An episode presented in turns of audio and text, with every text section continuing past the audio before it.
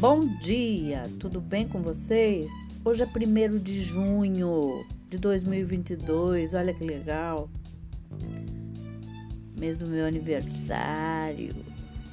É... Desejo um dia maravilhoso, uma quarta-feira bem legal, abençoada, cheia de coisinhas de fazer sorrir. E a receita de hoje é um creme de feijão branco. Os ingredientes que você vai precisar são duas xícaras de chá de feijão branco cozido, três xícaras de chá da água do cozimento do feijão, uma xícara de chá de cubos de erva doce cozidos, sal a gosto, duas colheres de sopa de manteiga, uma caixa de creme de leite, molho de pimenta a gosto e para finalizar um punhado de salsinha picadinha e queijo parmesão, de preferência fresco, para quem quiser colocar.